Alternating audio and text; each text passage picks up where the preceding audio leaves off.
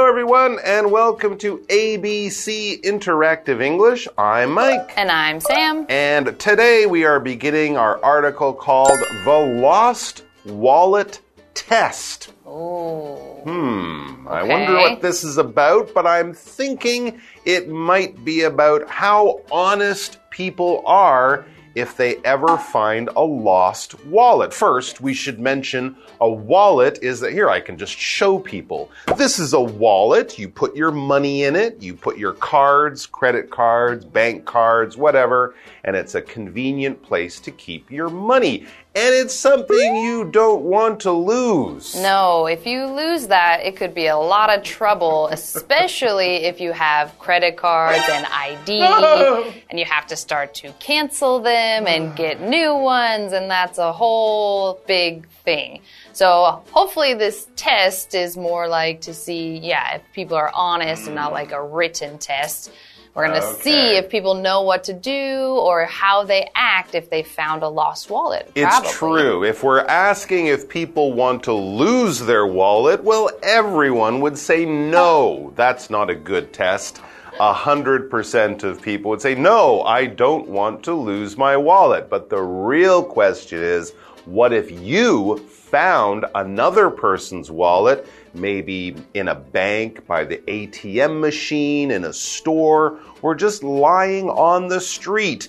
It's not your wallet. There's no one around. You pick it up. There's money inside. What do you do? That's the test. Yes.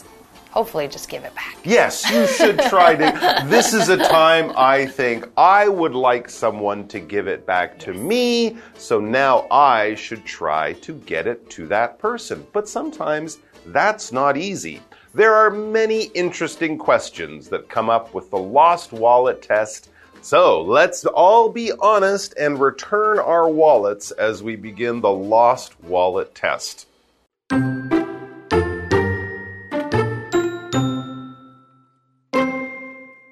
How honest are people? Some scientists wanted to find that out. They did a lost wallet test. One of them acted as a visitor and entered a hotel.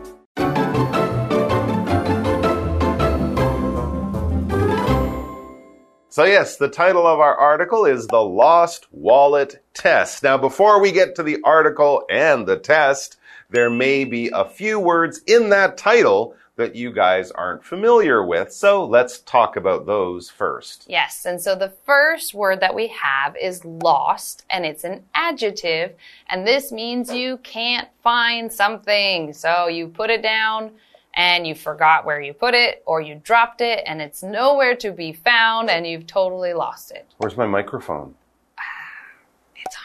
It's on your chest. Oh, it's there. Oh, He lost it, but he found it. yeah. So lost as an adjective, we also can say Hmm. lose or lost as a verb. So I lost my wallet or my wallet is lost. So it can be used in both ways. So this just means that something is missing. We can't find it.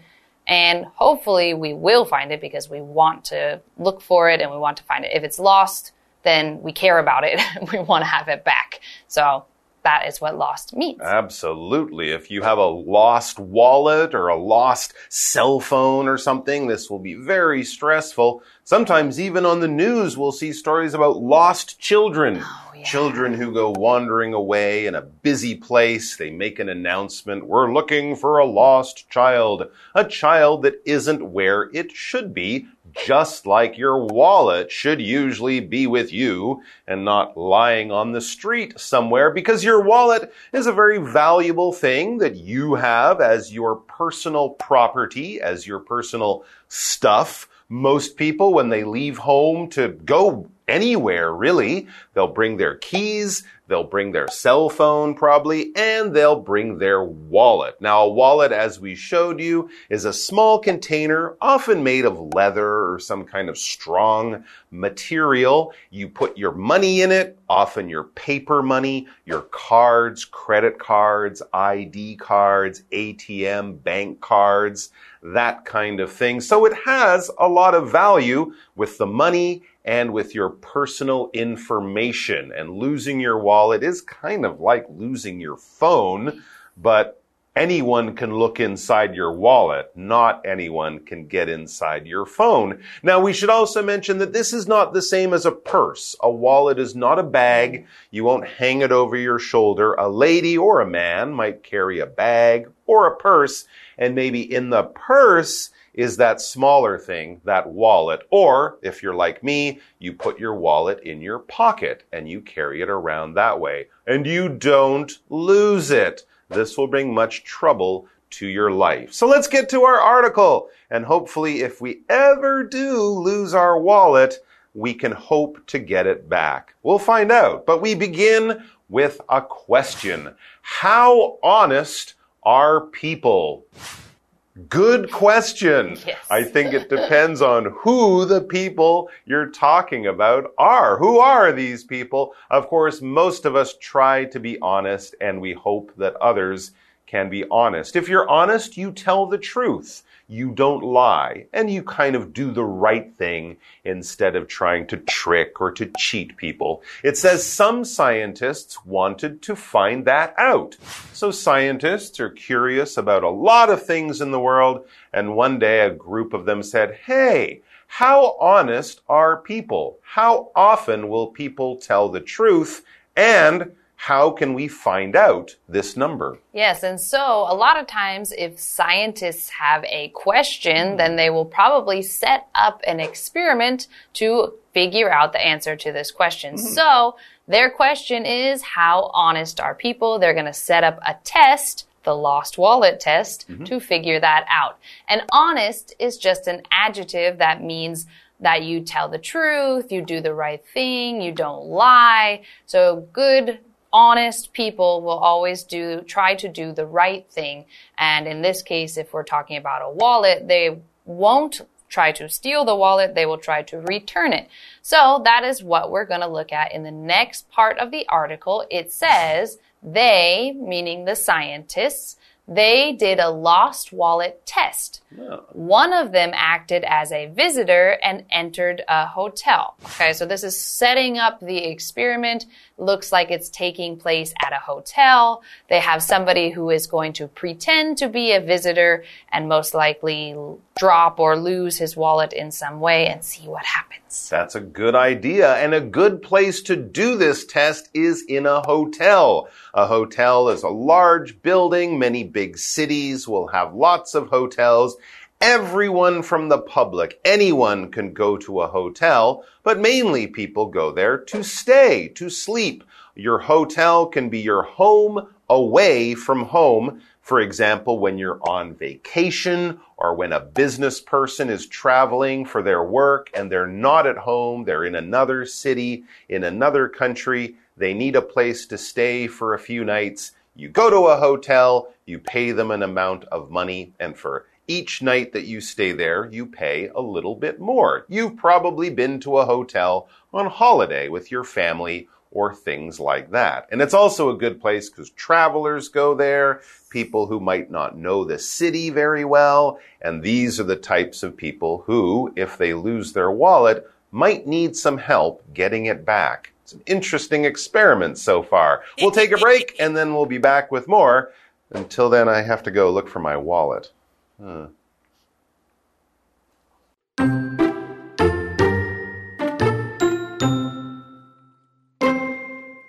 After that, the person went up to the clerk at the front desk. The person would say, I found a lost wallet on the street outside. I'm in a hurry and don't have time to find the owner. Could you do that? Then the person gave the wallet to the clerk and left the hotel.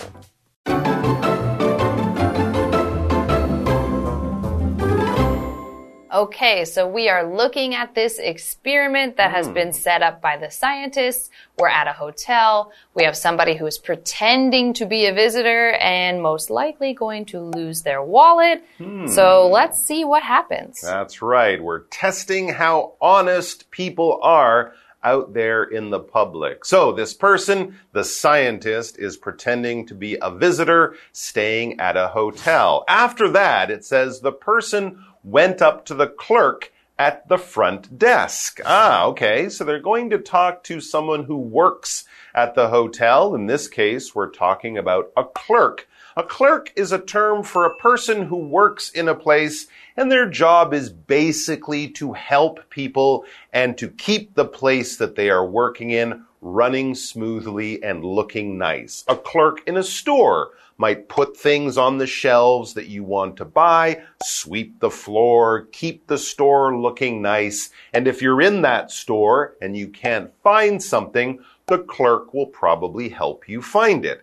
In a hotel, a clerk might not do the cleaning kinds of jobs, but they will help the visitors, the customers, the people staying in the hotel. They will answer questions. They will help them check into their room and move their luggage around and also maybe give them a, an idea of the city, give them suggestions of places to go. Make sure the guests at the hotel are comfortable, happy, and have no problems. That's the clerk's job. Yes, and so that is somebody that you will be able to see very clearly at any mm -hmm. hotel. They'll have a little name tag. Right. You'll, you'll, know who it is if you need help. Actually, usually they work at that big desk as soon as you walk in. Yes. There'll often be two or three clerks there just waiting to answer questions. Yes, and so now mm. we're back at back to our experiment. So right. we have the person. So again, this person is pretending to be a visitor. Mm -hmm. So it says the person would say, I found a lost wallet on the street outside. I'm in a hurry and don't have time to find the owner. Could you do that? Okay, so mm. he's not pretending to lose his wallet. He mm -hmm. says he's found a wallet and he's giving it to the hotel clerk, the mm -hmm. worker there, and saying, Can you go and find the owner? So again, it's it's not seeing if he's going to get it returned to him. Mm -hmm. He's saying, will this clerk be honest and try to find the owner of this wallet? Right. Yes, and so owner is a noun, and this is the person who owns something which means that thing is theirs. So if it's your wallet, then you are the owner. If it's your phone, then you are the owner. A lot of times we talk about owners when we talk about um, bigger property like cars Ooh. and houses and pets. A lot yeah. of times we say, whose dog is this? Whose dog is this? Or whose owner is this dog? That's a little weird to say, but the owner is the one who owns that thing that is theirs. It's my yes. dog. Yes. It's not your dog. You are not the owner. Uh, wait, I don't have a dog. Oh, I do. I'm a That's cat. I'm a cat owner. Oh, me too. You're a dog owner. And of course, you never own people. Mm -mm. Parents, you don't say the mother and father are the owner of the children. No, it's for things that you can buy and sell, property and things like that. All right, so you can't find the owner of the wallet. You give the wallet to the clerk in the hotel. So we're really checking the honesty of the clerk, the yeah. worker in the hotel. Interesting. Mm. Let's get back to the article and the experiment. Then the person, the scientist, gave the wallet to the clerk and left the hotel. So this person mm. is sort of saying, Hey, I'm too busy to help. I found the wallet. Here, Mr. Clerk or Miss Clerk. I hope you can get it back. I gotta go. So now the question is, will the clerk do the right thing and get the wallet back to the person who lost it? Or will the clerk go, hmm, thank you for the wallet, sir? That is the test. And we'll get some answers to this interesting test, question, and experiment in tomorrow's article.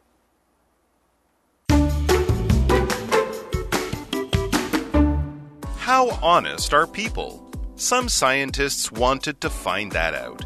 They did a lost wallet test. One of them acted as a visitor and entered a hotel. After that, the person went up to the clerk at the front desk. The person would say, I found a lost wallet on the street outside. I'm in a hurry and don't have time to find the owner. Could you do that? Then the person gave the wallet to the clerk and left the hotel.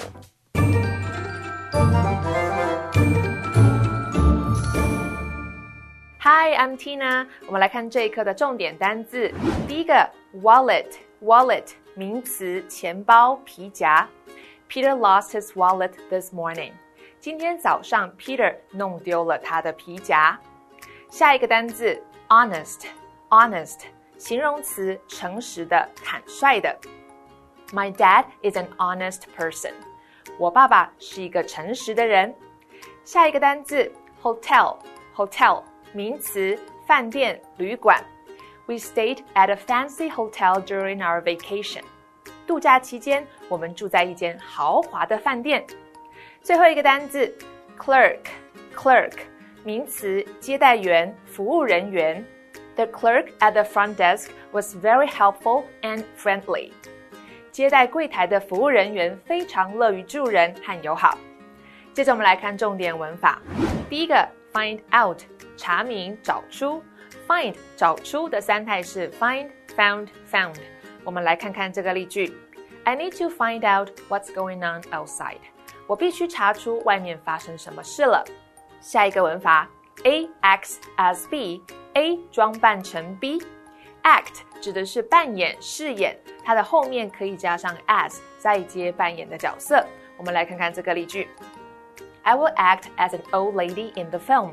我将在这部电影中扮演一位老太太。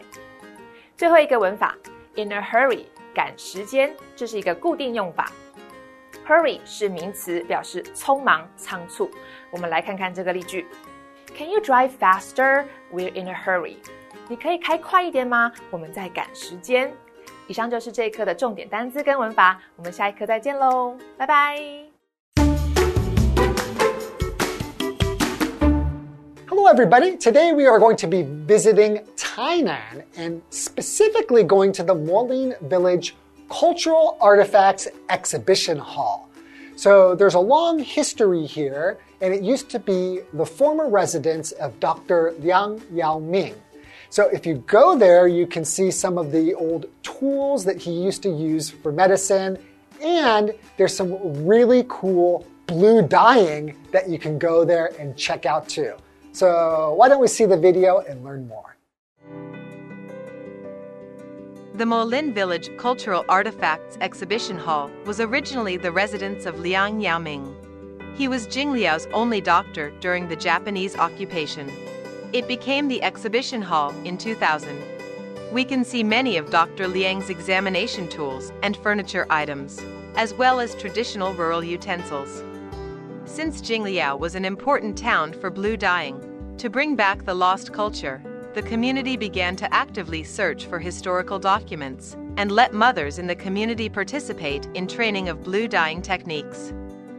In 2014, the hall was partly changed into the Blue Dyeing Bear Workshop, which promotes and develops blue dyeing culture. They offer blue dyeing classes and other DIY activities. During the process, everyone will tie the white cloth up, put it in a large dyeing vat, and take it to the courtyard to dry. The real surprise was at the moment it is opened. You will learn what the dyed pattern looks like. The workshop aims to help local people operate their own businesses. It not only creates employment opportunities, but also attracts young people to develop new types of cultural creativity hoping to save the craft of blue dyeing.